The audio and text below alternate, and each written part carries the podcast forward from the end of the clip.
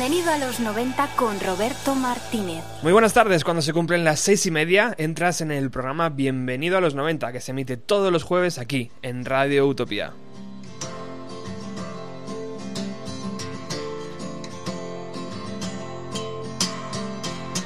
Y arrancamos con el sonido acústico de Tomás Hernández, que él estuvo aquí el pasado jueves, como recordáis.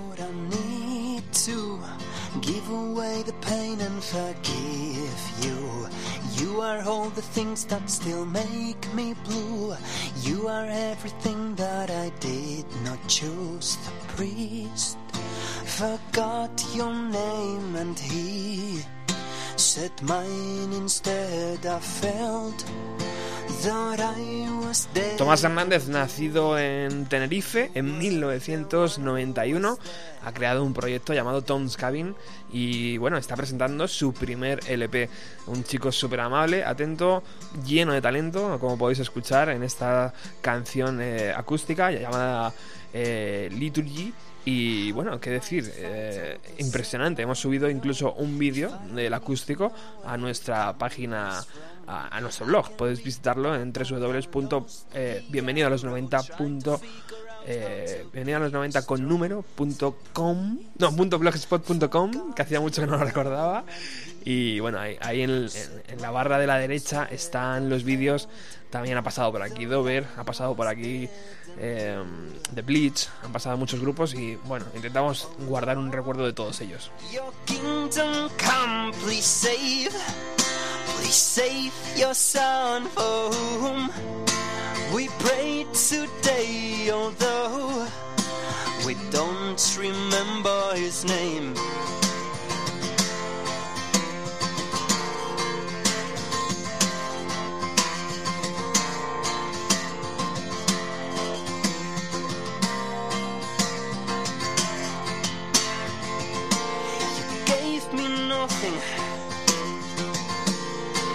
Not even a letter.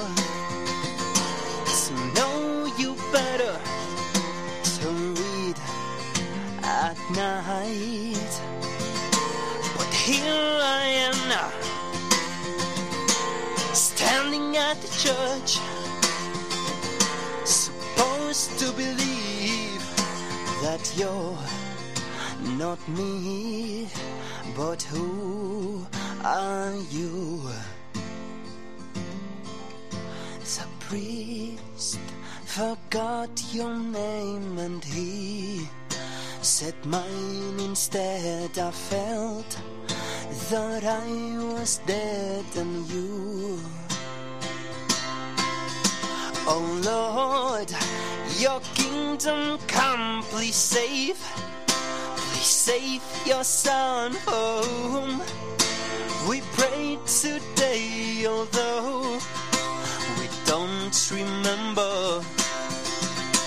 We don't remember his name.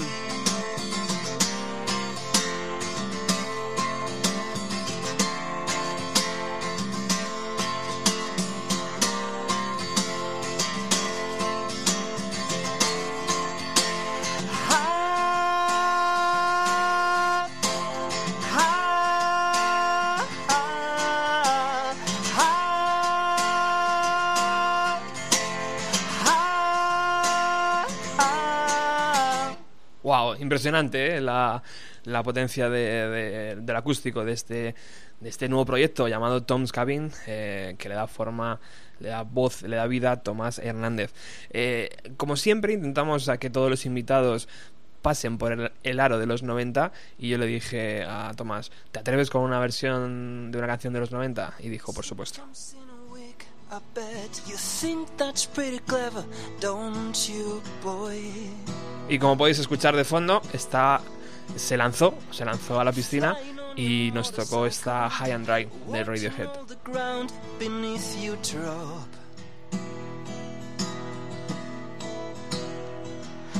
Kill yourself for recognition, kill yourself to never ever stop. You broke another mirror. You're turning into something you are not. Don't leave me. Don't leave me dry. Don't leave me. Don't leave me dry. Drying up in conversation. You will be the one who cannot talk. All your insides fall to pieces. You just sit there wishing you could still make love. They're the ones who'll hate you when you think you've got the world all sussed out. They're the ones who'll spit at you. You will be the one screaming out. Don't leave me. Don't leave me dry.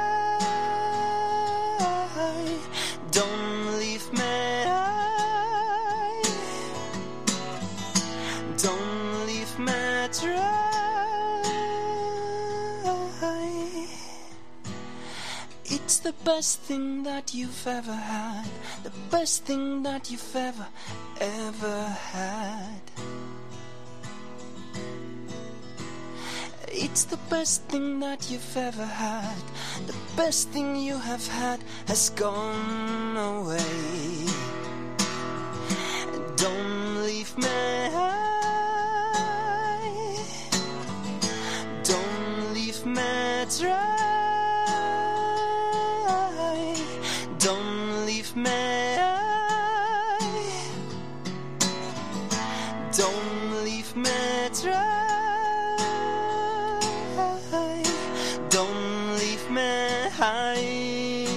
Espectacular versión de Tomás de esta, esta canción icónica de los años 90 de la banda británica Radiohead la hace suya completamente. Bueno, para los que queréis disfrutar de esta música en directo, recordaros que mañana, eh, no, que el sábado, perdón, 26, estará en el forum de la FNAC de Plaza Norte a eso de las 7 de la tarde. El sábado 2 de noviembre estará también en el forum de la FNAC en Sanadú. El domingo 3 estará en el forum de Callao, también de la FNAC, a las 7. El sábado 9 de noviembre estará en el forum de la FNAC de La Gavia. Hay demasiados a FNAC a lo mejor Madrid, ¿no?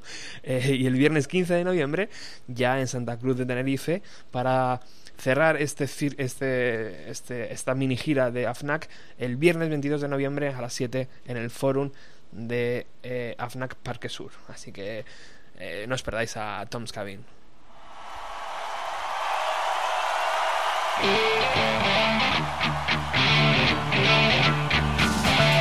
Nosotros subimos un poco las revoluciones del programa para presentar a alguien que se presenta casi solo ya.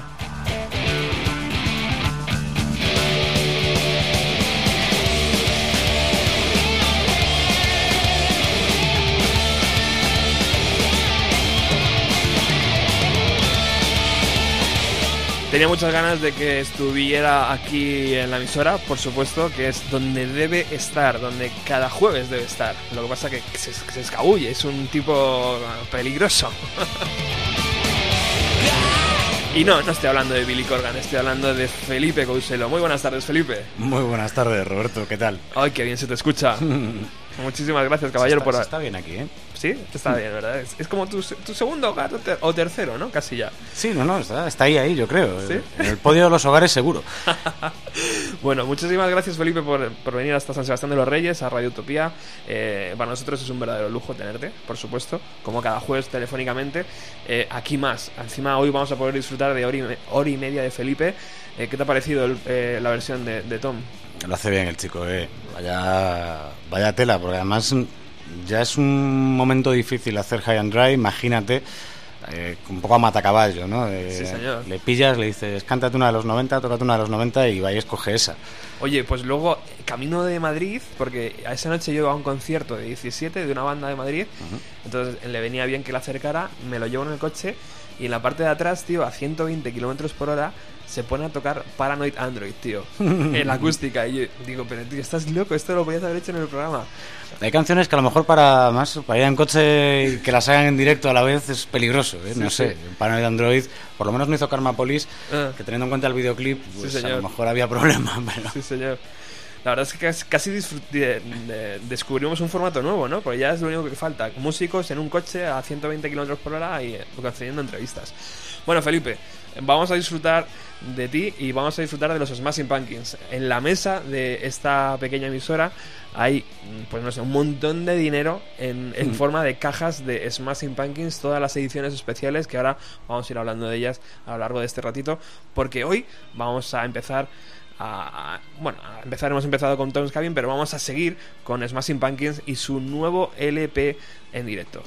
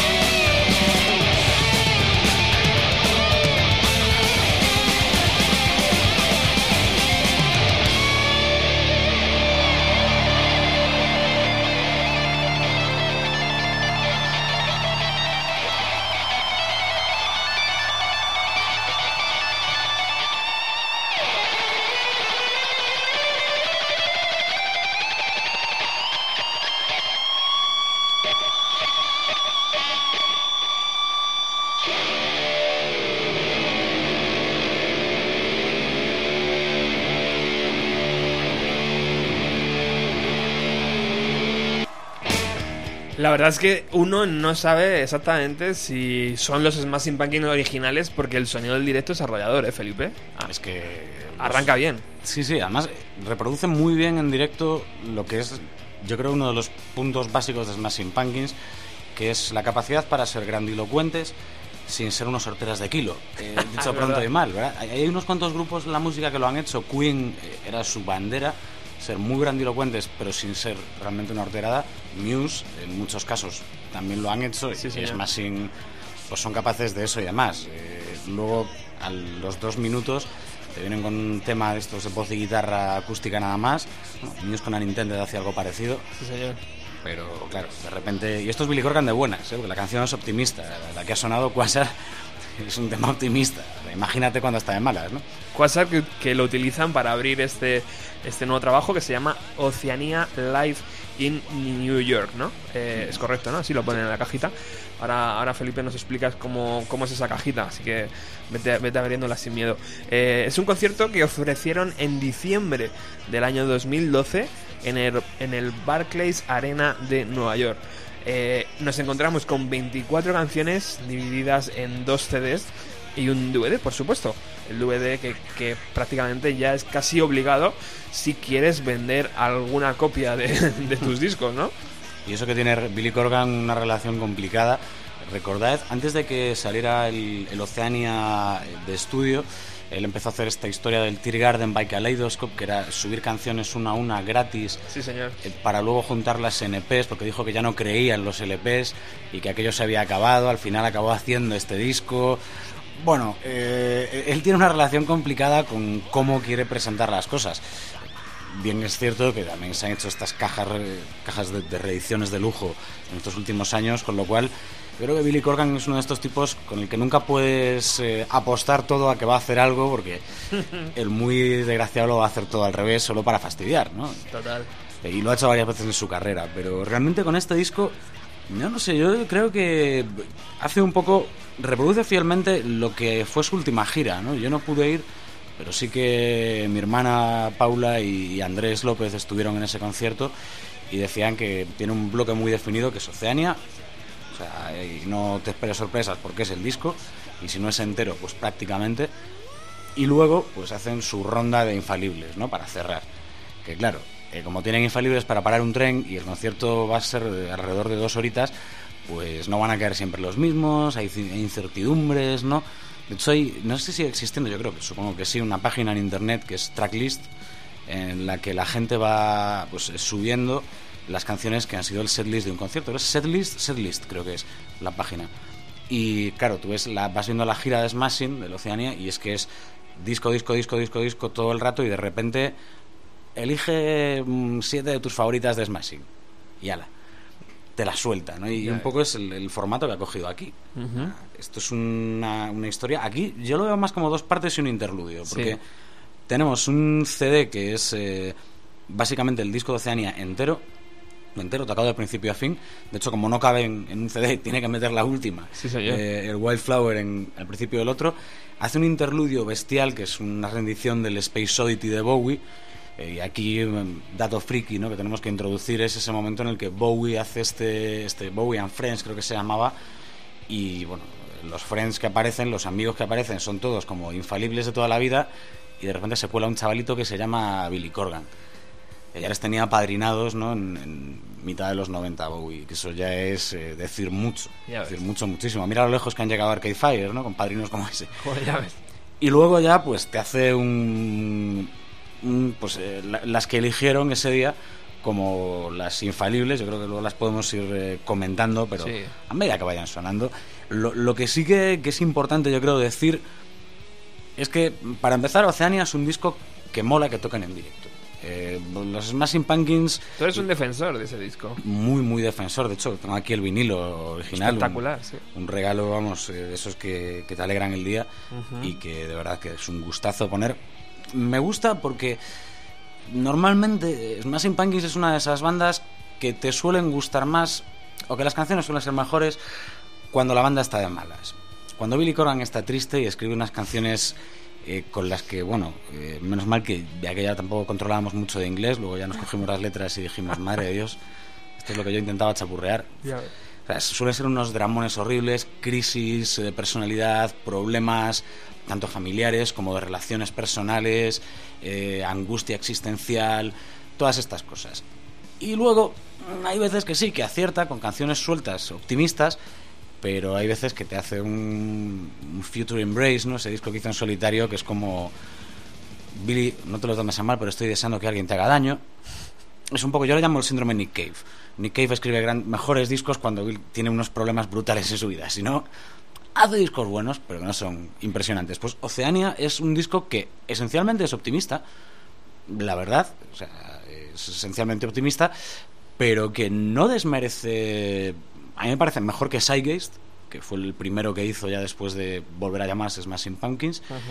Y si me apuras, eh, pues mejor que los Machina. Eh, incluso, y aquí algún. Esto ya depende del, nivel de, de, fan que seas de Smashing Pumpkins. A mí me gusta más que, que Avador, por ejemplo. Yo ahí lo dejo. Eh, soy un poco crítico con Avador, ¿eh? muchas veces. Con el Avador. Eh. Has pinchado, eh, amigo, ahí. Ten cuidado, ten cuidado, que entras en terreno peligroso. ¿eh? No sé, a mí ese disco no, no lo acabo yo de enganchar del todo, pero bueno.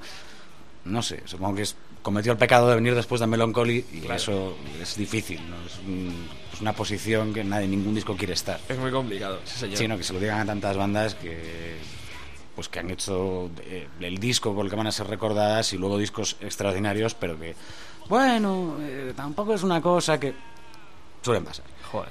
Suelen pasar estas cosas. Y, en los 90 mucho, además, porque se pasó muchas veces. Estoy recordando a Radiohead, pero Radiohead no es un buen ejemplo, porque después de OK Computer vino el Kit A, Kit mm. y, fue como, pero, cabrones. Eh, te he cortado. no, había que atreverse con Kid A. Es decir, había que atreverse porque yo recuerdo muchos amigos fans de Radiohead y fans de OK Computer que apareció Kid A y se borraron eh, momentáneamente o por un tiempo hasta que se lo escucharon unas cuantas veces y entraron en el juego que proponía Radiohead se borraron completamente de, fans de la banda y dijeron ahí a tomar el pelo a... en fin eh, yo qué sé mira se me ocurre ahora mismo Green Day después de Dookie que, sacan este Insomniac de no sé, eran 14 o 16 canciones que no llegaba a la media hora es verdad que bueno alguna canción tenían buena que molaba y tal pero era un poco frustrante, ¿no? Es decir, eh, chicos, eh, que no llegara a media hora, pero es que hay, hay una canción que realmente sí que es larga, larga y, y le resta mucho a las otras que duran dos minutos. una cosa es ser punks, pero la cosa es... En fin, el disco no estaba mal, pero claro, después de Dookie no podía ir cualquiera. Ya te digo, yo me reafirmo que Oceania es un disco además para... Como se hacen los grandes discos de Smashing Pumpkins. Coger tu librillo de letras, e irlo escuchando mientras vas siguiendo la historia que te está contando este, este genio loco que es Billy Corgan. Entonces acabas enamorado completamente eh, y asqueado en algún sentido en alguna que otra ocasión. Porque, por ejemplo, ahora que está de fondo XYU sonando de fondo, es una de esas canciones que, que realmente tienen esa carga de mala leche, ¿no? Eh, que te asquea un poco por lo que te está contando, pero que la canción, pues, eh, te libera, tiene ese efecto catárquico, ¿no? Que te libera un poquito y te hace sentirte, pues eso, con rabia, pero pues mola saber que alguien ahí fuera, en este caso Billy Corgan, eh, expresa esa misma rabia en una canción y encima una canción tan buena. Sí, señor, de esta canción es capaz de expulsar los demonios que tiene dentro, ¿eh? O sea, es una canción tremendamente poderosa. Eh, hablando de, este, de, este, directo, de este DVD, eh, el DVD recrea las 24 canciones, eh, o sea, viene, viene completo, y encima trae una entrevista eh, con el director y productor eh, Sin Evans, que es, eh, yo lo estaba buscando, y que este hombre ha trabajado haciendo los efectos visuales de la gira de Roger Waters en The Wall. O sea, que... tela. Mira, mira el Billy cómo se junta con la gente, ¿eh? Hombre, y es que, a ver, una cosa es que era vaya de outsider desde hace unos años, ¿no? Y de defensor de, de causas impopulares a contracorriente de la industria y todas estas cosas, pero eh, quien tuvo, retuvo y sigue, y sigue mostrando genialidades. Y hombre, ha sido siempre un tío muy perfeccionista. Quiero decir, eh, tú coges, de hecho, en estas ediciones de lujo que ahora tengo aquí, reediciones, en, en, el libro que acompaña la mega edición de Melancholy, pues te aparecen unos bocetos de lo que iban a ser eh, las ilustraciones del álbum. Y realmente son unos bocetos manuscritos de Billy Corgan, Qué pasada. que son poco más o menos que palotes, y totalmente explicados con lo que él quiere. Es decir, si vosotros tenéis el Melancholy original, hay una ilustración de, de una boda de gatos, ¿vale? Eh, y, de hecho aparece unos palotitos de dos gatos y, un reverendo y te pone manuscrito. La idea es, los gatos se casan para una, para una foto de una ilustración del disco. Eh, si además los gatos pudieran llevar como ropa un poco de época o antigua, mejor. Y si el cura eh, pudiera ser de otra raza que no fuera gato, mejor. Y de hecho, pues sí, lo han hecho con un perro. de, reverendo. Y, y, ¿eh? aparte, en, en, otra de las ilustraciones del disco, en la que iba a ser pues esa, esa ilustración de, de una pradera con flores y, creo que son un par de figuras infantiles, eh, aparece una anotación aparte, primero explicando lo que va a ser eso y luego eh, en plan, bueno, y si tenéis alguna duda o alguna historia, eh, me llamáis al número y te pone el número, con cariño Billy, O sea, y pone el número de teléfono al que había que llamarle en caso de cualquier duda con la ilustración. Estas dos niñas, ¿no? Con, con, el corazoncito y la bajita y tal. Pues, es un tipo que los detalles los pule hasta el, hasta el más mínimo aspecto. Pero sin duda, Felipe, o sea, ese trabajo que tienes ahí, que es enorme y precioso, que yo mm, no he visto en España y que es la primera vez que veo y que he podido tocar con mis propias manos, ¿fue algo que podemos dejar al azar o fue algo medido 100%? Porque esas ilustraciones conectaron muy bien con la gente eh, de los 90, que realmente eh, venían de otro rollo, venían de camisetas de Adidas, de gorras y tal, y de repente un disco clásico con rayazos, tío, con canciones es que no, hay. Para mí no hay quizá algo más completo en los 90 que el Melancholy. Y fíjate que yo soy muy defensor de Siamese Dream, por ejemplo, más que nada porque, por ejemplo, está sonando ahora de fondo Disarm y es una de esas canciones que simplemente te, agarran el corazón entero y fíjate, hay un amiguete mío eh, y, de mi hermana Rubén, que es un mega fan de Pearl Jam, y cuando estábamos hablando de, música noventera y tal, él comentaba, dice, pues yo creo que la canción que más hace llorar a la gente de los 90 debería ser Disarm. Dice, pues yo soy un machote, pero a mí me pones Disarm y ya me quedo ahí un poco, y, y es que es una canción poderosísima. Y en el caso de Melancholy, no sé, yo es que creo que es el, el disco que realmente los adolescentes de los 90 todos querrían haber hecho en su momento. Oh. Solo que lo hizo este tío. Sí, señor. Porque tiene de todo. Eh, tiene canciones muy brutas, muy duras, muy densas. Tiene canciones mucho más desnudas. Tiene cuerdas, tiene pianos. Tiene mil distorsiones de guitarra. Tiene unas letras impresionantes. Eh, no sé, para mí no, no tiene prácticamente nada malo. Bueno, malo seguro que no. Tiene alguna cosita igual menos buena, pero aspectos muy puntuales. Y de hecho, por ejemplo, en este directo a Nueva York que estamos comentando, eh, gran parte del CD2 pues son varias canciones de, de Melancholy, ¿no? Eh, van a aparecer pues eh, un poco varias de las imprescindibles, acompañadas por supuesto de las imprescindibles de, de Siamese Dream. Eso es curioso, fíjate, por ejemplo, Mayonnaise, que es una de, yo creo de las canciones más Billy Corgan de todo Billy Corgan, esto hay que ser fan para entenderlo. no saber de música, hay que ser fan de esta banda. Eh, pues no viene, por ejemplo, en Mayonnaise, pero sí Disarm. Disarm es una de esas canciones que no se puede entender, yo creo, más sin Pumpkin sin ella. Eh, y como Disarm, pues eh, fíjate, el, Tonight, Tonight, el Ballet with Butterfly Wings. Cero, Cero, que es una de las canciones icónicas de Melancholy por excelencia. todo eso de. Bueno el, el vacío es la soledad y la soledad es la pureza y la pureza es la divinidad, de Dios, es, Dios está vacío, ¿no? Y dices tú, madre de Dios, ¿qué es esto? Eh, en, 24 segundos ha destrozado, tío, a, media humanidad, ¿sabes? Tal cual, y, te quedas como... ¿Qué tío, no? Sí, sí, sí, sí, Depende de la cola que te coja también, claro. En mi caso a mí me coge con 13, 14, no, 14 años, yo creo. 14 años leer eso de un no voy a hacer un role model, ¿no? Pero si alguien en el que te fijas por su música, te quedas como, uff, espérate, ¿de qué, ¿de qué estamos hablando aquí? ¿De qué va esto? Es importante, ¿no? Eh, pues conocer a los artistas eh, en base a su obra y sobre todo cuando te pegan estas guantadas que te pegan. Y hablando del trabajo ilustrativo del LP, eh, ¿recuerdas el videoclip de Tonight Tonight? Hmm, por supuesto. Acompañaba un poco, ¿no? A la estética eh, está tan bonita que trae el LP. Y mira, vamos, a, escuchar si quieres la, intro que nos hace el, propio grupo. Y ahora comentamos, y sobre todo quiero que comentemos eh, la formación actual, tío. Porque por ahí han pasado mucha gente, mucha gente buena, mucha gente que le da un poquito a, al tal, no sé qué, no sé cuántos, para arriba, para abajo. bueno, vamos a escuchar nosotros así, vamos.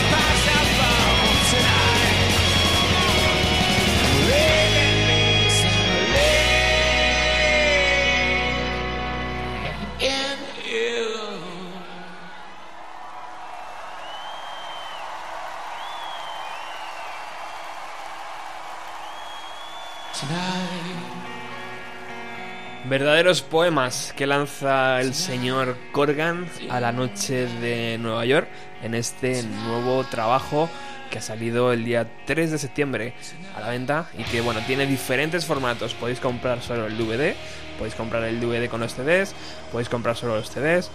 Bueno, ya sabéis, estas cosas de la industria. Eh, impresionante canción, Felipe. ¿eh? Tremenda, y aquí vuelve a estar de buenas. ¿eh? Es que es una de las canciones perfectas para abrir un disco, ¿no? Te presenta ya todo lo que va a ser el juego del, álbum y un álbum tan conceptual para algunas cosas como es este y además de todo eso eh, es el, perfecto preludio para todo lo que va a pasar esa noche, ¿no? En este caso, Tonight Tonight. y te engancha. Esta la presentaba siempre en los directos. Eh, él decía antes de tocarla, y si no os gusta esta canción, no sois amigos de Smashing Pumpkins. Y empezaba a sonar el... Qué maravilla, Felipe, también eh, el estar encima de un escenario tocando esta canción eh, y viendo cómo la gente se vuelve loca, ¿no? Esto lo digo sobre todo por, por los integrantes nuevos de, que están en el Massive Punk, ¿no? O tocando canciones icónicas de los 90, que imagino que en los 90 ellos estarían a, otra historia, ¿sabes? Y, serían muy jóvenes, de hecho, porque son muy jóvenes hoy en día. Es que estarían escuchándolo en sus casitas, a lo mejor, y a lo mejor ni siquiera cuando salió y un par de años después. es curioso, porque en la formación de Smashing Pumpkins han sufrido modificaciones para todos los gustos. Uh, impresionantes, sobre todo... El primero que salió, que yo recuerde, fue Jimmy Chamberlain. Sí, eh, a ver, Jimmy Chamberlain, bueno, si hacemos un poco de historia, en el Siamese Dream, eh, Jimmy Chamberlain tenía unos gravísimos problemas de adicción a las drogas y de hecho ellos se van de Chicago para grabarlo precisamente porque Jimmy Chamberlain, pues al parecer se conocía la mitad de los camellos de Chicago. Entonces, eh, cuando se bajan a, grabarlo, eh, ahora no recuerdo exactamente dónde era, pero vamos, que a los dos días de estar allí, Jimmy Chamberlain ya se conocía a la mitad de los camellos de esa población y tuvieron ese, ese, gran problema. ¿Qué ocurrió? Que cuando hacen Melancholy y después de Melancholy, eh, pues hay un desagradable, lo siento que se me va aquí el, el ruidillo, hay un desagradable incidente que es una sobredosis en la que el único afectado no es Jimmy Chamberlain y no es el que peor sale parado. Eh, están eh, Jimmy Chamberlain y, uno de los integrantes de, la banda, de hecho el, teclista, el, que toca el piano al, principio y al final de Melancholy, eh, se toman una sustancia llamada Red Ram, suponemos que en, dudoso homenaje al resplandor, con lo cual los dos pierden el conocimiento en la habitación de hotel en la que están y Jimmy Chamberlain se levanta, se despierta milagrosamente puede llamar a una ambulancia, pero su compañero ya ha fallecido. Se toma unas vacaciones porque la banda ya le dice que está harta de él y de hecho llega a estar fuera de la banda después de eso. Pero claro, es que es un tipo que aparte de ser una bestia a la batería, es un pedazo de, músico, pues siempre ha tenido problemas y tentaciones varios. Sí, la verdad. Sí, señor. Pues eh, es verdad, macho. Yo recuerdo ese momento después de. De hecho, cuando grabaron el videoclip para The End is the Beginning is the End, para Batman y Robin, ahí estaba otro batería con ellos tocando. Ahí no, no estaba, no estaba claro, porque cuando te dicen o te quitas o te echamos y no te quitas, pues te echan. Pues te echan, sí, señor. Yo recuerdo, fíjate, el, el poderío que tendría Smashing Pumpkins en ese momento, o a lo mejor es que los medios no tenían otra cosa más importante que contar que eso salió en las noticias. Hmm. O sea, para hoy en día que algo de, relacionado con una banda de música que no sean los Rolling Stones ni los Beatles salgan en las noticias, tiene que ser... Sí, no, y mira, yo recuerdo el día que eso salió, estaba en, mi pueblo y vino a casa eh, pues una amiga de mi hermana, pasó, oye, que se ha muerto el de Smashing Pumpkins. Claro, automáticamente lo primero que piensas es que es Billy Corgan, porque el de Smashing Pumpkins. Luego resultó que no, que era el teclista que tocaba en el disco y tal. Y, ahí estuvimos, claro, esto de que internet no, no prácticamente no, existiera, pues estabas esperando a volver a pillar una radio o una tele que te aclarara aquello. Sí, señor. Porque no tenías otra manera de enterarte realmente, ¿no? Y... Lo recuerdo exactamente igual, ¿eh? O sea, las primeras noticias no fueron muy claras. Eh, bueno, Jimmy Chamberlain sale de la banda. Eh, logra regresar después de unos años eh, y en ese momento que él regresa eh, la bajista Darcy, Darcy, Darcy eh, mm, sale y, sale además bueno es que es complicado. A ver cuando empiezan cuando arrancas más in Pumpkins Darcy Rescue tiene una relación con Billy Corgan. Relación que se rompe todos están amigos todo perfecto pero entra en otra relación con James Saja el guitarra de la banda. Esta relación también se debilita y por otro lado eh, empiezan a estar eh, tanto James Saija como ella un poco la gresca con Billy Corgan día sí día también. Y ya no es que salga Darcy Resky de la banda, es que eh, se retira de la vida pública completamente, ya se que se a una granja, vamos, un retiro total y desde entonces y hasta ahora yo creo que, bueno, hay una ocasión en la que en un programa de radio están hablando sobre, sobre los smashing e intentan localizarla y aparece hablando, y no en términos muy cariñosos, de Billy Corgan y, poco más. Hasta el día de hoy poco más se la ha vuelto a ver. Madre mía. O sea, que, optó por un retiro. Fíjate, antes, antes fuera de micro hablábamos de. Te comentaba yo de un ejemplar del popular eh, magazine de hace muchos años. Y el epígrafe para hablar de Darcy eh, decía: Darcy la esfinge autosuficiente. Porque realmente es ese ese ente que Billy Corgan siempre decía, cuando aún estaban todos en la banda, que era lo que les mantenía unidos realmente, era el pegamento y que si ella no estuviera, no sería Smashing Pumpkins. Y, y era, pues eso, nunca decía una cosa más alta que otra, por no decir, pues apenas dijo nada, salvo un par de estrofas en, eh, al final de, de Melancholy en Farewell Good, and Good Night y poquito más. Y, sin embargo, ahí estaba, ¿no? Haciendo bien su trabajo. Es una de esas bajistas no reconocidas, yo creo, y uno de los iconos por excelencia de la música alternativa sí, eh, ochentera y noventera, que es la mujer bajista. Sí, sí, sí. ¿no? Eh, Ted Mosby, de cómo conoce a vuestra madre, sabe de qué estamos hablando. es su ideal de chica, ¿no? La chica que sea bajista. Pensaba más en Kim Deal que en otra, pero bueno, tiene que haber de todo. Pero sí, eh, Darcy salió y salió repartiendo estopa también. fue sustituida por Melissa Aftermath, que, claro, o sea, efectivamente Darcy era un icono, pero Melissa iba como una estrella, tío, impresionante, subiendo después de Hole. ¿no? Y, y- y sus discos en solitario. La maravilla canadiense. ¿Hay algo que no haga bien Melissa Aftermath? No sé, tío. En serio, Es impresionante. es alucinante. El, el primer disco como Af- Aftermath tal cual es buenísimo. Y luego, claro, lo que decías antes de, de la gente de la que se rodea Billy Corgan.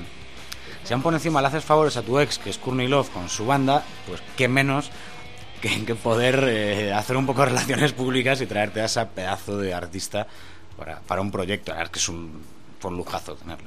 Sí, señor. Ese cuento de hadas eh, llegó a su fin el día 23 de diciembre del 2000, cuando la banda eh, se separa después del Machina, Machina of God, ¿no? Sacaron ahí un doble. Sí, un Machina, Mach- eh, Machine of God, Machines of God, y luego eh, está la, la eterna leyenda urbana de ese Machina 2 que apareció filtrado en internet y Yo lo por eso tengo, no ¿eh? se comercializó hasta tiempo después. Ah. Eh, tardaron y, y, claro, se dice que fue el propio Billy Corgan el que lo, El que lo filtró. porque estaba Un insatisfecho con la discográfica, ¿no? Sí, con cómo lo iban ahí. a sacar y estas cosas y se dice que lo fue el que lo, el que lo filtró. ¿Tienes el Machina 2? Sí, Vaya, yo, yo recuerdo la copia pirata, bueno, realmente era una descarga legal, porque Sí. eh, estaba filtrado y nadie decía que, que aquello fuera propiedad de nadie, pero hasta que luego se demostró. Y a mí me lo pasaron en un cassette. Fíjate que ya estábamos eh, rondando el 2000, Sí. 2000 y po- 2000. sí. Vete tú a saber por qué me lo pasaron en un cassette. Un día lo voy a conseguir y te lo voy a traer. ¿verdad? Lo tengo por ahí en, en cajas como tú. Estaba por ahí olvidado. Eh, bueno, Billy Corgan echa de menos eh, su banda, según él, y quiere reunir de nuevo a James Hija y a Melissa Aftermath y a, y a Jimmy Chamberlain. Y de esos tres opciones solo logra a, a Jimmy Chamberlain, creo, ¿no? Hmm, En un es. principio solo logra convencer a Jimmy Chamberlain. James Hija dice que, que pasa ya de Smashing Pumpkins. Y Melissa Aftermath yo creo que va en su proyecto en solitario. Sí, a ver, Marisa Aftermath porque ya se tienen que empezar a quitar cosas de encima. Ya no solo es Smashing, es colaborar eh, con Hole o colaborar con otros proyectos y dice, bueno, ya estoy haciendo mi, proyecto en solitario, voy a centrarme un tiempo en esto. Y lo de ya, a ver, eh, recordemos que cuando cierras Machine Pumpkins se abre a Perfect Circle para él. Sí, señor. Y, y está yendo, no le va mal, tiene su público y sobre todo, pues, aunque esté feo decirlo, le dejan hacer cosas. Es que Billy Corgan no, no, no deja de hacer mucho, mucho espacio. De hecho, hablando sobre Melancholy, eh, James Aya participa en Take Me Down, que es suya. eh, curiosamente, una de las más prescindibles, quizá, del disco, a mi, juicio. Y luego eh, figura como coautor de Farewell and Good Night. Eh, Billy Corgan, recordando el disco, eh, bueno, yo no sé si siendo irónico o, o qué, dice que le encantan las aportaciones de James Aya al disco, que de hecho deberían haber sido más, pero que bueno, por el concepto no encajaron muy bien y este tipo de cosas. Y es como, venga ya. O sea, acabaste poco menos que a golpes con Batch Big en, eh, en el Siamese Dream y, y con este porque te cogiste a dos productores, ¿no? A Flood y a, y a Mulder y los dos estaban ya un poco hasta las mismísimas narices de ti. Imagínate por el James Aya, ¿sabes? Que encima que, que compone no le deja poner las canciones, pues dijo, va a ser no. Así que, bueno, pues el bueno de Billy Corgan decide tirar de, de agenda y, por supuesto, na- nadie eh, nadie puede decir que no, ¿no? A, a Smashing Pumpkins. Así que Ginger Reyes se ocupa del bajo. De nuevo coge una figura femenina para esa posición. Y, y yo no recuerdo si antes del guitarrista que hay actualmente, que creo que se llama Mike Van, eh, Eh, Mike Bang es el, el baterista. Ah, es el batería. guitarrista Jeff Schroeder. vale, yo creo que, adelantándome lo que vas a decir, creo que no llegaron a tener durante en un primer momento un guitarrista oficial y que sí, pues, eh, o se las grabó todas en, el estudio en su día el señor Corgan y luego iban contratando hasta que encontraron que eso puede ser. Ahora mismo no recuerdo. Que serte sincero, no recuerdo si, si antes de este último que tienen ahora han tenido varios. Sí que alguno ha pasado, más o menos Sí. En firme. pero- Ha, ha habido un baile ahí de nombres interesante y bueno, al parecer ya la, la formación, de hecho están girando y están haciendo muchos conciertos, es, es la que conocemos. O sea, en la batería está Mike Vine, que debe tener 18 años, Es un Eh, chico. Las fotos un- son insultantes. Es un bestia, además. O sea, toca impresionante. En el DVD se, se ve muy bien. Está Nicole eh, Florentino, creo que es. Fioren- Fiorentino. Fiorentino. Es que el tipo de letra de la cajita es un poco. Sí, Fiorentino creo que pone. Eh, a- en labores de bajo y, y en coros que hemos escuchado antes también. Y, y- y el amigo Jeff, eh, Ujú. con Jeff rasgos eh, un poco a los a los James, ¿no? Es que aquí está un poco lo que se conoce como los, los pumpkins clónicos. Eh, sí, no es que nos lo estemos inventando ahora, es que es un poco la, la comidilla de la gente. Como nos escucha Billy. A ver, tienes a Billy Corgan, pero tienes una mujer al bajo, eh, un hombre que bueno, es americano, pero de rasgos asiáticos y de, de etnia asiática, a la guitarra y una especie de mini Jimmy Chamberlain, suponemos que más sano, pero con un estilo además muy similar en, eh, a la hora de interpretar, que yo supongo que por eso le, le pillaron. Pero bueno, esto no quiere decir nada. Fíjate, Red Hot Chili Peppers, cuando contratan a John Frusciante lo cogen porque Sí, era el fan número uno de Gil Slovak, que tocaba la guitarra antes y que había fallecido por una sobredosis, y le cogen por ser clónico y fíjate Impresionante. lo que ha dado de sí eh, John Frusciante porque empiezas a coger cositas y yo me, me hice fan hasta de Ataxia, uno de los proyectos que, que- que se metió y que Eso duró es muy poco. fan, ¿eh? Sí, sí, Eso sí, pero tenía una escucha y dos también. Sí, estaba volviendo a los Smashing, están en este rollo. Eh, los Smashing clónicos, que bueno, Sí, señor. No es lo mismo, pero es que lo mismo ya no queremos que vuelva a ser. Al final la vista, yo creo que en un concierto el 90% de tus, de tus miradas siempre van a ir al cantante, ¿no? O sea, Hmm. en este caso más sobre todo, porque ya los demás son un poco músicos contratados, ¿no? Ya. O sea, na- Sí. nadie se espera que haga una gran canción esta señorita que toca el bajo. Nicole. A ver, y porque en Smashing Pumpkins básicamente todo se lo ha hecho Billy Corgan, casi todo a la hora de componer se lo ha hecho Billy Corgan.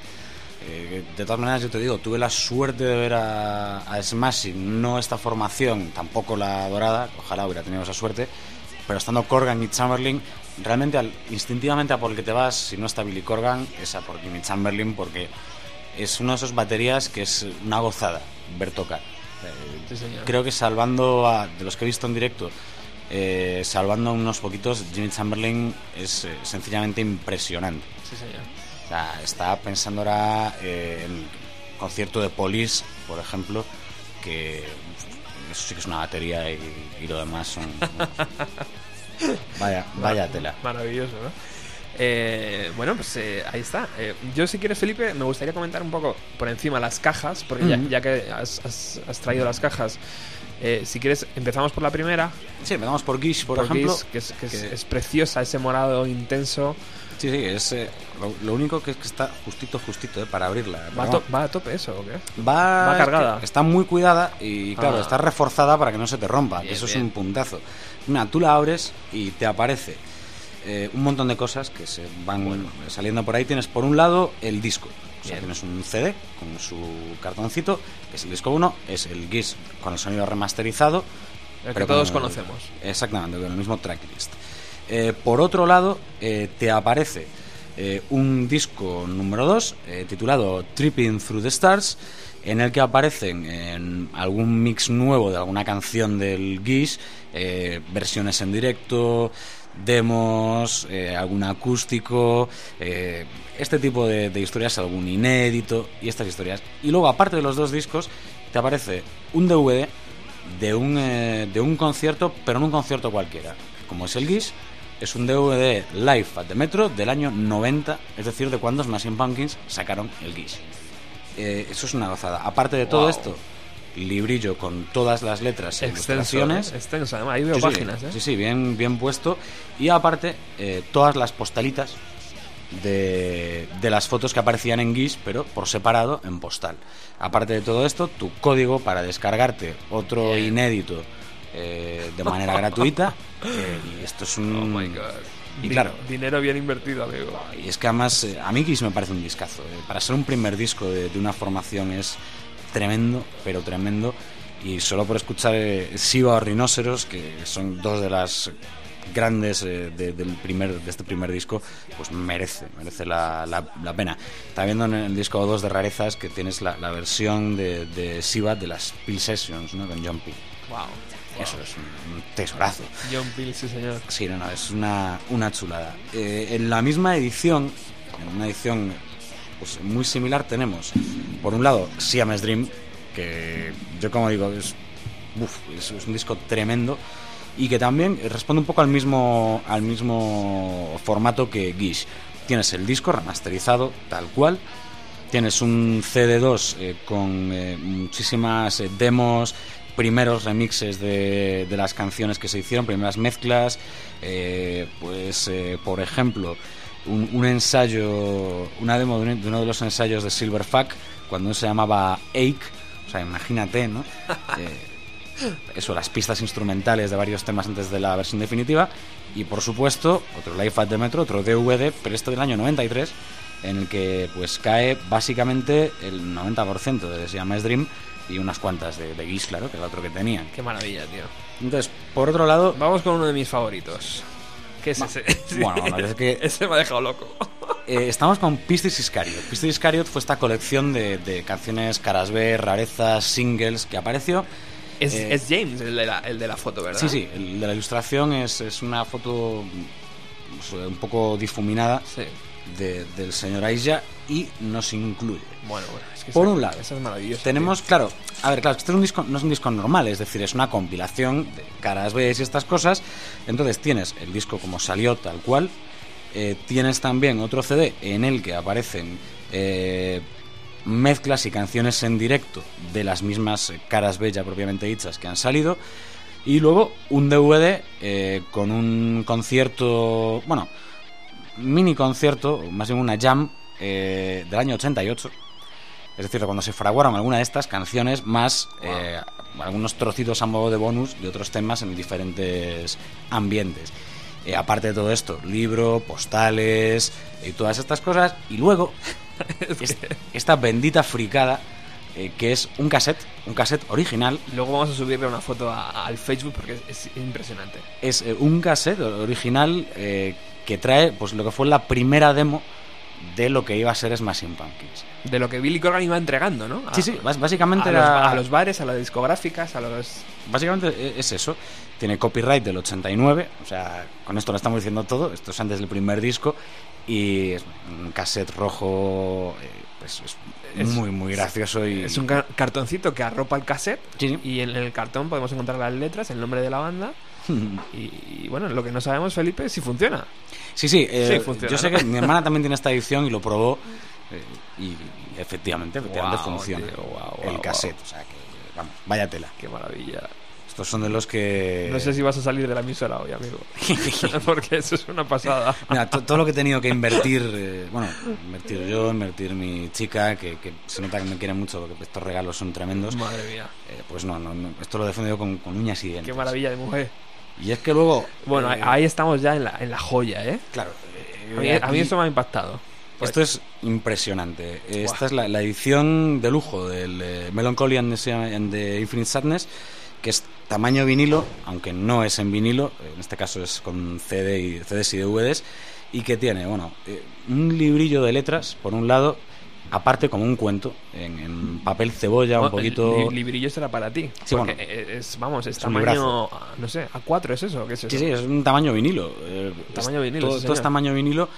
Y tiene por un lado las, las letras en este libro tan, tan cuidado y por otro, eh, pues un libro eh, propiamente dicho con eh, anécdotas del rodaje, todo esto, eh, de la grabación, todo esto comentado por Billy Corgan. Está Wow. escrito por Billy Corgan.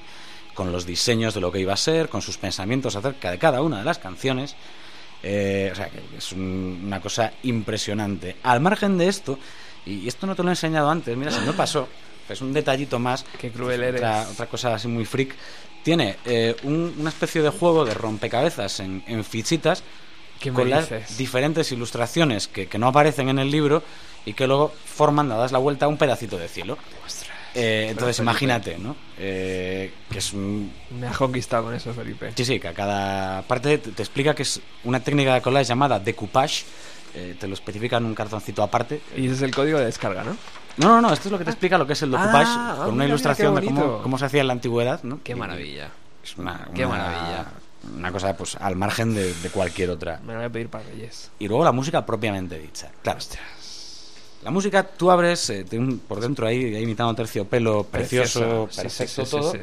Y lo que tienes es, por un lado, eh, los dos discos, los eh, to Dusk y Twilight to Starlight, lo que conformaba Melancholy. Conocemos, sí. Luego tienes tres discos en, más. En rojo y en azul. Exactamente. Y luego tres discos más eh, en verde, morado y amarillo, que son. Uno se llama Morning Tea, otro High Tea y otro Specialty.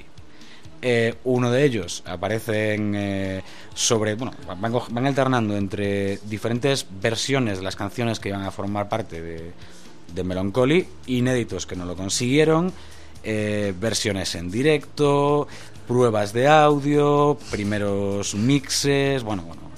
Es O sea, que impresionante. Algo se quedó fuera, tío, de aquella grabación, ¿eh? De aquel sí. disco doble extenso. Algo se quedó fuera todavía, ¿no? Sí, sí, se quedaron, vamos. Este, este tenía, tenía ganas de, de- de escribirlo todo en un disco y todo, todo no se puede.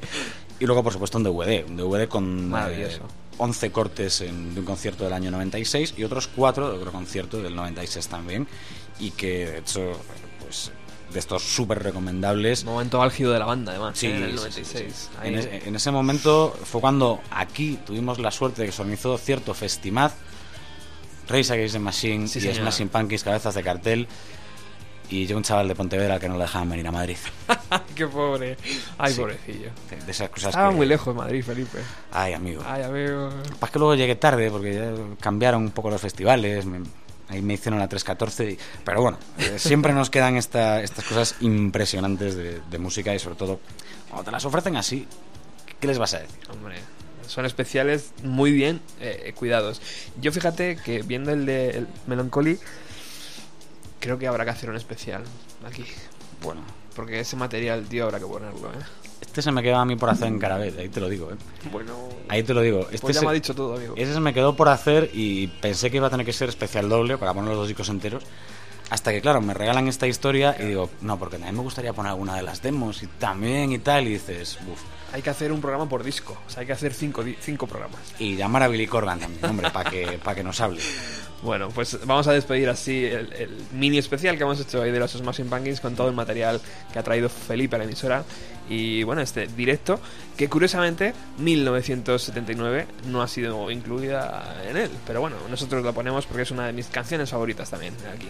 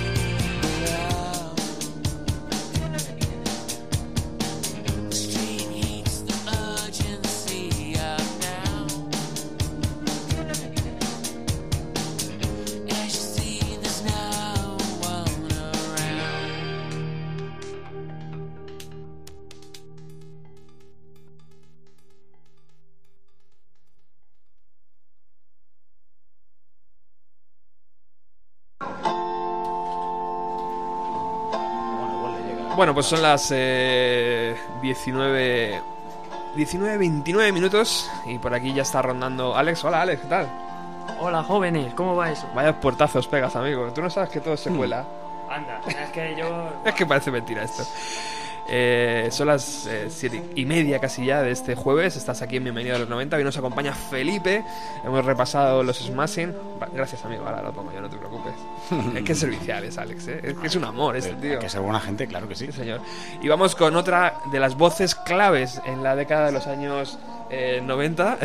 Oye, si, si puedo hacer un pequeño inciso antes de Sí. cambiar de bloque, que se nos ha quedado Ay, por sí, decir sí, sí, sí.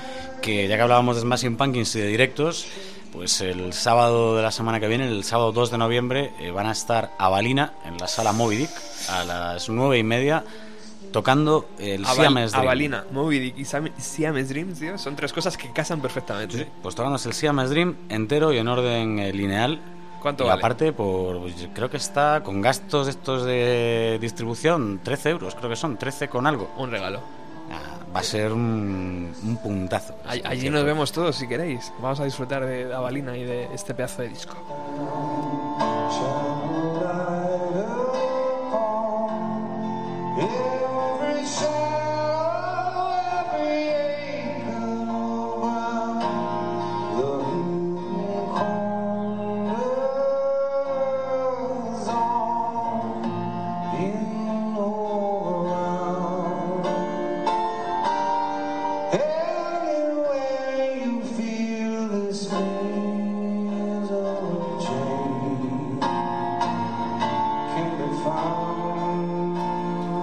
Esta semana Chris Cornell ha sido noticia por varias cosas. Una de ellas es que, eh, bueno, ya finalizada la gira de Soundgarden, ha comenzado a, seguir presentando sus canciones en formato acústico. Y, y la semana pasada estrenó esta canción, Misery Chain, que al parecer es un tema inédito que acompañará eh, a la banda sonora de 12 años como esclavo. Un- una película eh, proto- protagonizada por Brad Pitt. Yo no sé, Felipe, ¿tú controlas esta peli?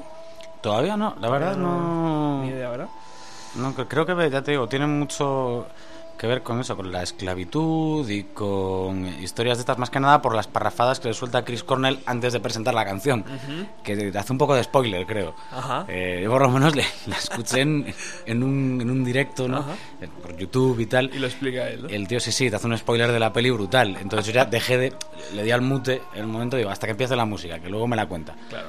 Pero no me quedé con, ya te digo, con el título, con tal. Sé que sí, que es Brad Pitt.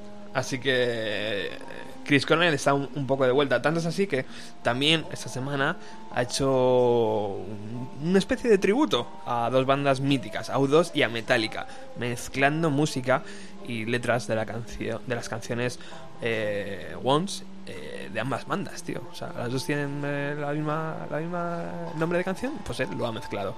Ahora lo vamos a escuchar.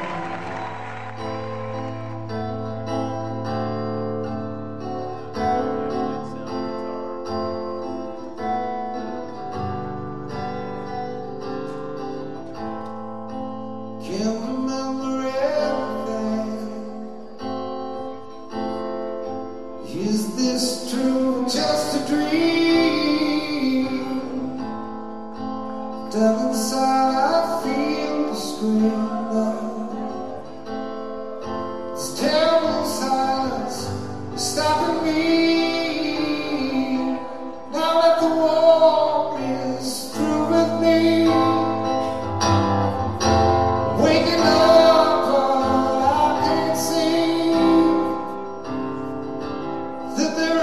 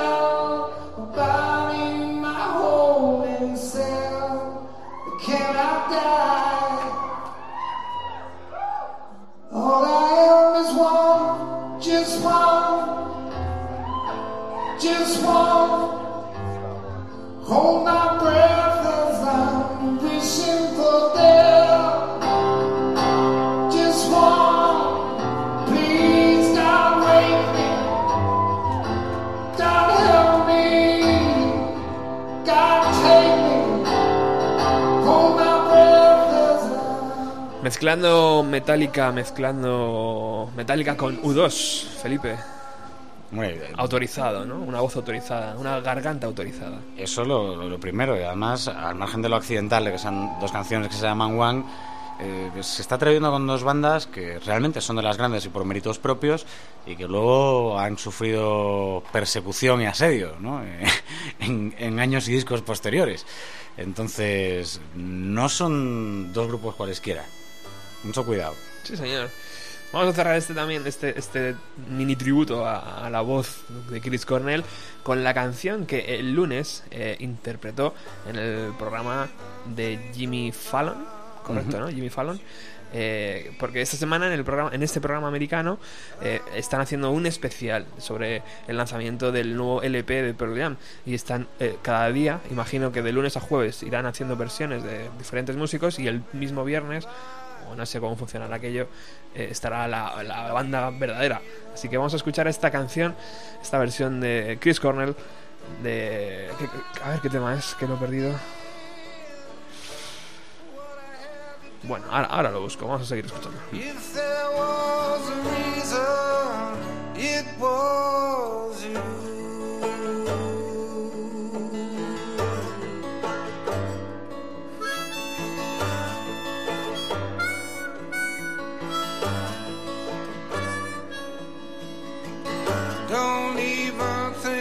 About inside. Voices in my head. Voices. I got scratches all over my arms. One for each day since I fell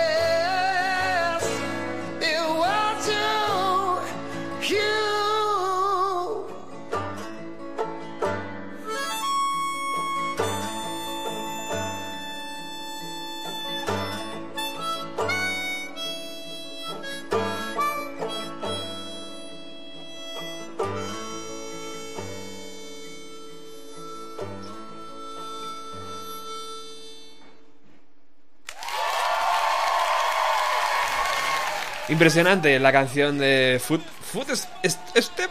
¿Cómo, ¿Cómo se pronuncia esto, Felipe? Footstep. Footstep. Eh, una canción de 1992. ¿Y con quién estaba acompañando a Chris Cornell? Pues los Sabbath Brothers. Fíjate, Sabbath chaval. Brothers es una formación que aquí no goza de mucha popularidad, pero claro, Cero. es que lamentablemente el circuito folk aquí es, es, eh, escaso, es más, más minoritario que otros, pero allí sí que en Estados Unidos tienen muchísimo seguimiento y estos tienen ya creo que cinco discos. eh, Estoy hablando de memoria, pero creo que están por su quinto álbum ya. Y mucha tela, ¿eh? Es que lo- los, chavales lo hacen bien, se nota más que están desde pequeñitos muy, muy metidos. Y son eso, insultantemente jóvenes para el número de discos que llevan detrás. Sí, señor. Tocan, tocan un rato.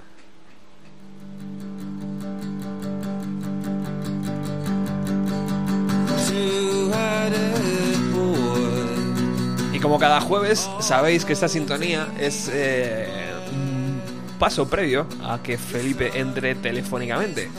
Así que hoy, amigo, ya que te tengo aquí delante y te puedo mirar a los ojos detrás de esas gafillas, te digo que muchas gracias por estar aquí cada jueves. Bueno, hombre, muchísimas gracias a, a Bienvenido a los 90 por dejarme aquí estar un rato. Déjate de historias, bueno, ¿qué nos traes hoy? Ay, Pues mira, hoy, ya por el hecho de estar aquí también, eh, había pensado, no sé, marcarme un rollo así en plan intro, una pequeña intro y luego, y luego disparamos. Yo creo que si, si aparecen unas poquitas notas de, una canción que se llama Men of Golden Words, a lo mejor eh, podemos arrancarlo bien. Por favor, lo que usted pida.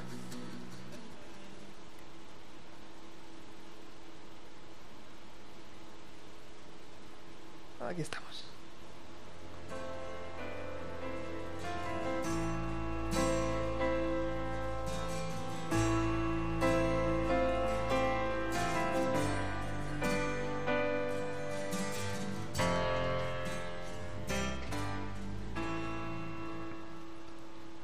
La mitología del rock no difiere mucho de las clásicas. Dioses antropomorfos, eh, semidioses, eh, seres sobrenaturales que son capaces de crear maravillas y también de caer víctimas de sus propios defectos. Tal es el caso de Andy Wood, líder de Malfunction primero y de Mother Love Bone después. El portador de la antorcha de la música en Seattle a finales de los 80. Andy tiene 24 años, mística en sus palabras, pasión en su voz y la privilegiada posición de vanguardia en ese ejército musical que traería el grunge. Pero este imperfecto genio fallecerá de una sobredosis de heroína el 19 de marzo del año 90 y ese mismo día su compañero de piso, amigo y potencial residente del Olimpo de la música, vuelve de una gira y se encuentra con tan trágica noticia. Así que comienza a escribir y componer música sobre su amigo caído. Contacta con sus compañeros de armas y de cuerdas, el bajista Jeff Ament y el guitarra Stone Gossard. A ellos sumará a Matt Cameron, batería de la banda de este compañero de piso, y con la ayuda de dos nuevos héroes sentarán los cimientos de la pira funeraria más icónica de los 90, Temple of the Dog, un lugar abstracto de oración para Andrew Wood y su memoria, y la piedra angular de un titán llamado Pearl Jam. Así, la leyenda de Seattle no se escribía en piedra, se grababa en 10 canciones durante 15 días eh, y además con la ceniza de ese fuego que tras consumir al Fénix le devolvía al fin a su lugar, el cielo de esa mitología que se escribe incluso mientras hablamos, la música.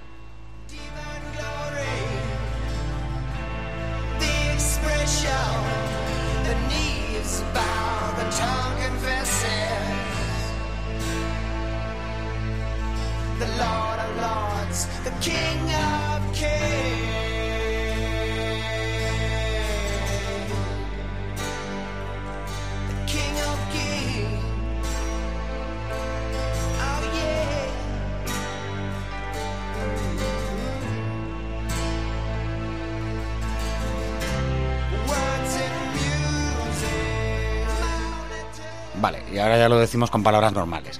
Eh, lo que vamos a, de lo que vamos a hablar ahora es de Temple of the Dog, eh, un proyecto que solo ha tenido un disco, un proyecto para honrar la memoria de un tío que se llamaba Andy Wood y que era por un lado el líder de, de la banda Mother Love Bone, la banda que estaba de moda eh, en Seattle, una de las bandas que estaban de moda en Seattle en las finales de los 80 y que fallece, solo que el compi de piso de este señor eh, se llama Chris Cornell y venía de, una gira, de, las primeras giras con su banda Soundgarden. Entonces llega, se encuentra este fregado y, y escribe, de hecho, primero le escribe dos canciones eh, que van a ser Say Hello to Heaven y Reach Down, inspiradas directamente en Andrew Wood. Luego se pone a hablar con dos de sus compis de banda, ¿no? Un guitarra que se llama Stone Gossard y un bajista que se llama Jeff Ament y que no sabía muy bien por dónde iban a tirar. Ellos estaban haciendo audiciones, buscando gente, ¿no? Para intentar recomponer algo diferente a Mother Love Bone, el resto de la banda no quería seguir, se habían marchado a otros proyectos. Total, que él por un lado les lía y les dice, mira, teníais material sin terminar, yo tengo un par de canciones que he escrito para Andy, eh, tengo alguna que, que había estado escribiendo en esta gira. ¿Podríamos hacer un single? No, mejor un EP, no, mejor un disco, qué narices. ¿Y cómo lo llamamos? Eh, al proyecto. Y la canción que ha sonado antes, sobre la cual he hecho la intro, que se llama Men of Golden Words, una canción de Mother Love Bone, pues hay una frase eh, en la que sale la, la expresión Temple of the Dog.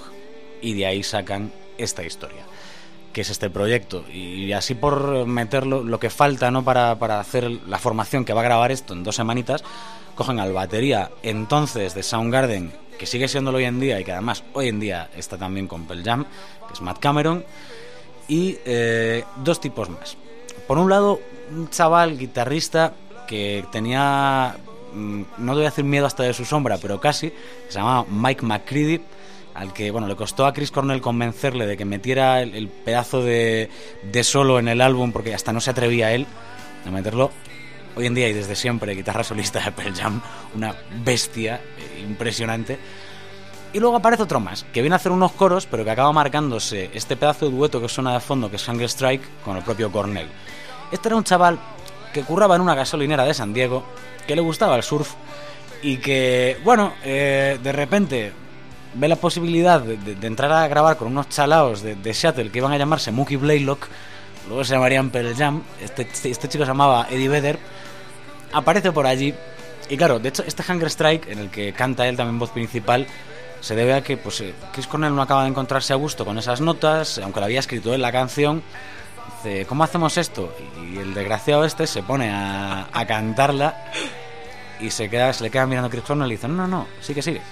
Sigue, ya te diré yo cuando, ya toco yo los coros en esta y, y así de buen rollo. Tremendo discazo, que fue el único que, sacaron bajo este proyecto, de ahí se le pues, Pearl Jam por un lado, eh, Chris Cornell por el otro, y de hecho este disco está muy bien recibido por la crítica, pero hasta que Pearl Jam y Soundgarden explotan con Ten y con Bad Motorfinger, eh, no llega de verdad a vender. Eh, vende más de un millón de copias al final, Temple of the llega al número 5 del Billboard y desde entonces y hasta ahora se han juntado. De vez en cuando, pero siempre en momentos muy puntualitos. Y por ejemplo, si Chris Cornell está en la ciudad cuando Pearl Jam va a tocar, pues en- los bis se sube un ratito y se toca dos temas con ellos. A, su vez, si, coincide que Soundgarden están tocando en un sitio y alguno de los integrantes de Pearl Jam pasa por allí, dice, venga, va, vamos a, tocarnos una en honor a, a Andy Wood. Y la verdad es que es un, un disco eh, para mí imprescindible si te gustan los 90. Eh, Sobre todo porque es imprescindible conocer a Mother Love Bone, que es lo que precede a Pearl Jam, a Malfunction si podéis, porque tardó en, en editarse hasta hace pocos años, no demasiados, no había el, el material de Malfunction, luego Stone Gossard consiguió ahí que, que se editara de algún modo.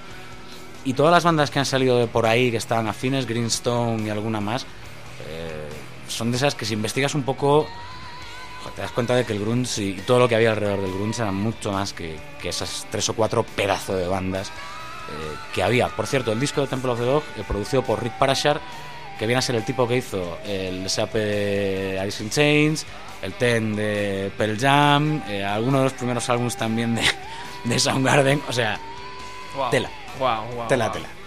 Impresionante, Felipe. Impresionante la canción.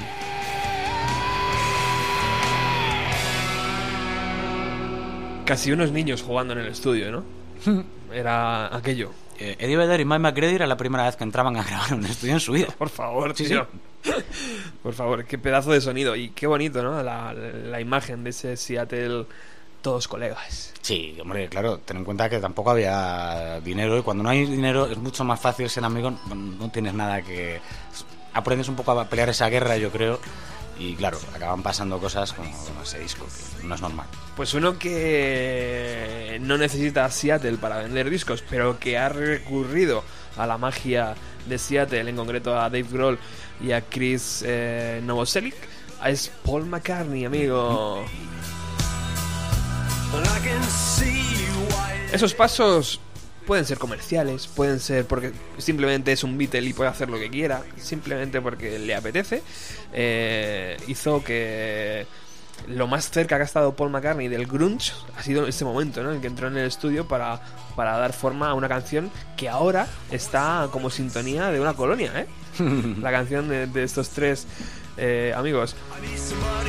Bueno, él, Paul McCartney, ha sacado, eh, a ver, lo tengo aquí apuntado, el decimosexto LP de estudio de su carrera, eh, bajo el título de New. Nosotros hemos hecho una mini crítica en, nuestra página de Facebook. Como sabéis, cada semana colgamos un, disco. Y bueno, pues ha contado con cuatro productores.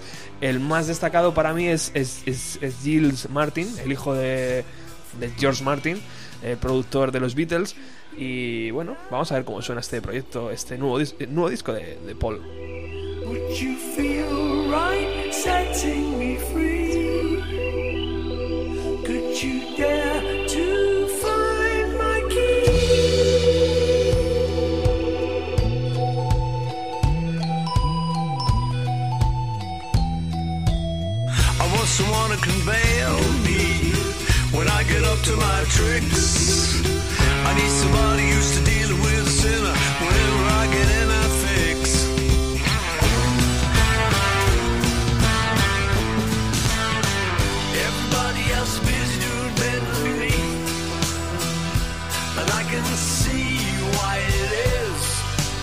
someone setting them free. Someone breaking the chains. Someone letting them be. Could you be that for me? Would you feel right setting me free? Could you dare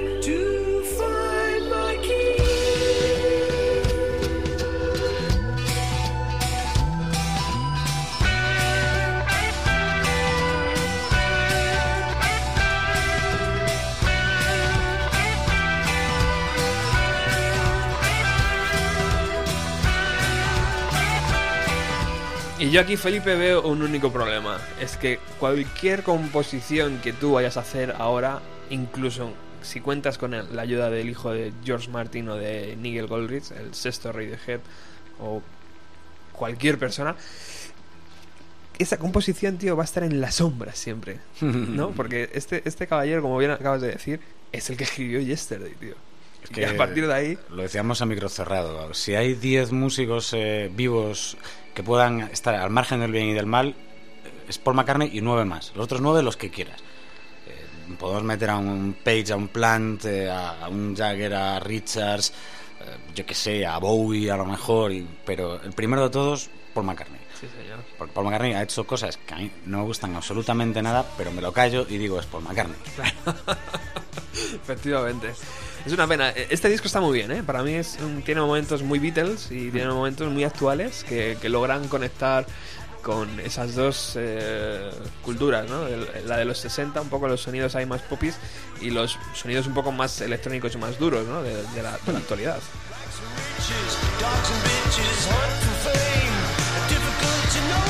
Estás muy callado, Alex. Hola, sí, nada, estaba aquí reflexionando. A ver, está acordando la primera vez que escuché el segundo disco de Paul McCartney, que para mí es el mejor de todos. Y no sé, me, me trae muy buenos recuerdos a la mente. Sí, sí, sí, hombre, para mí los dos primeros discos de Paul McCartney son la clave y son dos discos. Pero es que más allá de que sea lo que vino después de los Beatles, comparado con John Lennon, es que da igual, esos dos discos son acojonantes. Seguro, seguro que lo tienes en vinilo. Hombre, claro. Y unas reediciones guapísimas que sacaron de esta de 180 gramos, que son aquello que da gusto. Sí, sí, sí.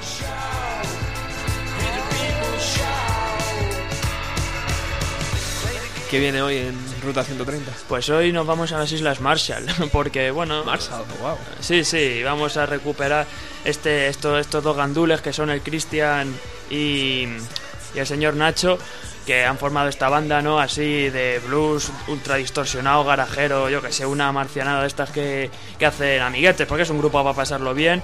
Más son dos, que para mí este año, de luego, está siendo el año de los dúos y de las monobandas, cosa que me parece estupenda. Sí, señor. Y pues nada, vamos a, vamos a darle un poco de, de distorsión a Ruta 130. Aupa.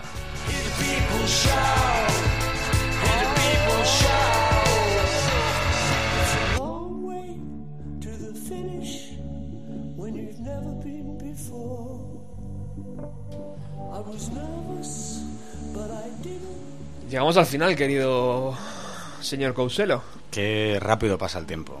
Pero- Roberto, cuando pero se escucha rápido, buena ¿eh? música, uff. Y cuando se hace radio, más todavía, la verdad. El tiempo pasa rápido, pero lo pasamos bien. Mira, de aquí ya hemos sacado varias citas. Por ejemplo, la dedicada al Melancholy para noviembre. Vamos a darnos ahí un tiempo, ¿no? Para, Buena fecha, para buena fecha. prepararlo bien. Y luego, pues no sé, a lo mejor a principio de año, tío, deberíamos hacer algo tranquilamente. Sí, hay que estudiarlo con, con tiempo para que sea... Claro, tío. Porque no somos Paul McCartney, no podemos hacer cualquier cosa. No nos está permitido, entonces... Todavía. Todavía, claro, claro. Todavía. Y Anda que no tendrá años ya el señor McCartney para estas cosas. Muchísimas gracias por haber venido. A usted, por supuesto. Es tu casa, ¿eh? Buen hombre. Vuelve cuando quieras. Muchas gracias. Nosotros nos despedimos y nos despedimos con el invitado de la próxima semana. Él se llama Iván González. Eh, casualidades del destino, pues conoces a una persona que te lleva a otra y te lleva a otra. Y este ha sido el caso.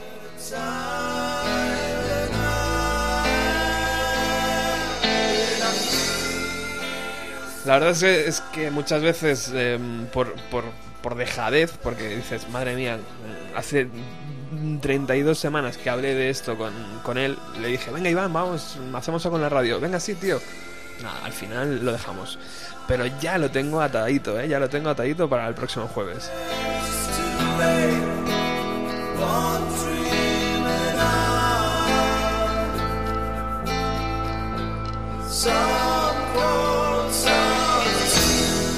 Además, vamos a disfrutar de su directo, que sé que es bueno y contundente, y de una canción nueva que están lanzando a través de las redes sociales. Así que vamos a poder utilizar el próximo jueves como lanzadera de ese tema. Creo que todavía no he dicho ni el nombre del proyecto. Eh, él trabaja bajo el nombre de 61 Garage, eh, o 61 Garage, como quieras eh, leerlo. Ponlo en el Facebook, eh, ponlo en el Google y te sale a la primera. Nada más, os dejo con Ruta 130, disfrutar de lo que queda de jueves y recordar que mañana es viernes.